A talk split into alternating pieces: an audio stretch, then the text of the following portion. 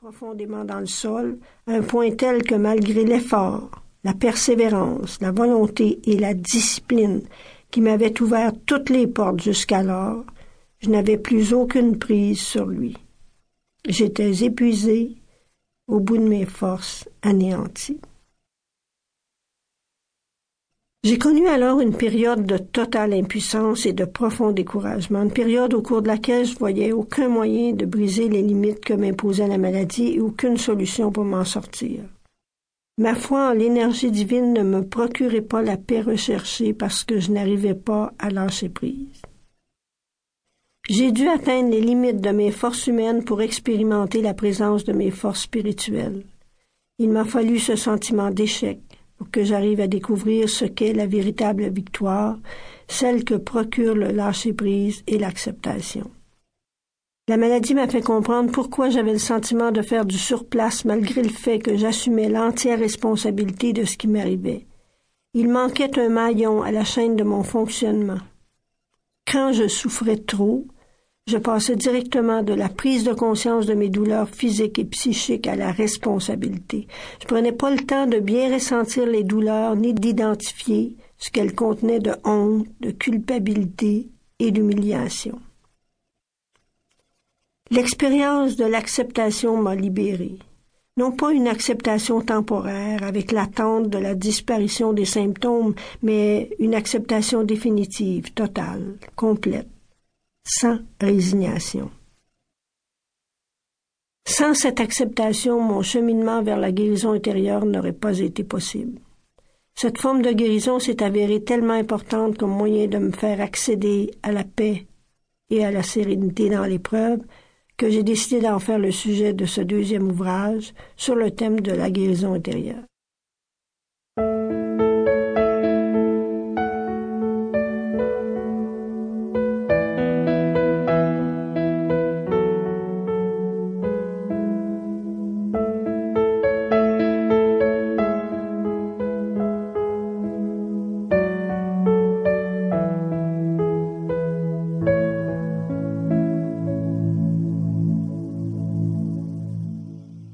Chapitre 1 Accepter et lâcher prise.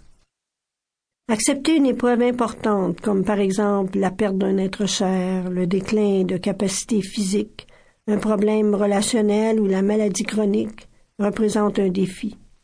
Habituellement, ceux qui sont affectés par un événement malheureux qui bouleverse leur vie n'adoptent pas cette attitude spontanément. Bien au contraire, la réaction courante dans ces cas-là, une fois le choc passé, est de se résigner ou de résister.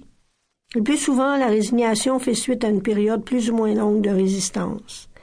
Ces deux attitudes entretiennent très souvent une souffrance que seule l'acceptation et le lâcher-prise peuvent soulager. Le but de ce chapitre est précisément de montrer brièvement et succinctement la différence qui existe entre les deux types de réactions que nous pouvons choisir d'adopter lorsque nous sommes affectés par une épreuve, l'un étant de résister et de se résigner, et l'autre d'accepter et de lâcher prise. La résistance. Que se passe-t-il lorsque nous résistons à ce qui nous arrive, à ce que nous sommes ou aux autres? Résister signifie se débattre, se battre contre ce qui est, s'y opposer, le rejeter, le chasser, voire lui faire la guerre. Résister, c'est vouloir tout contrôler, autant la réalité extérieure que la souffrance. Résister, c'est dire non à ce qui nous contrarie, à ce qui entrave nos désirs, nos projets et notre liberté. La résistance se situe à l'opposé de l'acceptation. Contrairement à cette dernière, elle entretient et alimente la souffrance parce qu'elle empêche le courant naturel de la vie de suivre son cours. En combattant la réalité, nous bloquons en effet l'énergie vitale et par conséquent nous sommes privés de nos ressources profondes. Ainsi affaiblis, nous sommes amoindris par la lutte contre ce qui est, contre ce qu'on est ou contre les autres.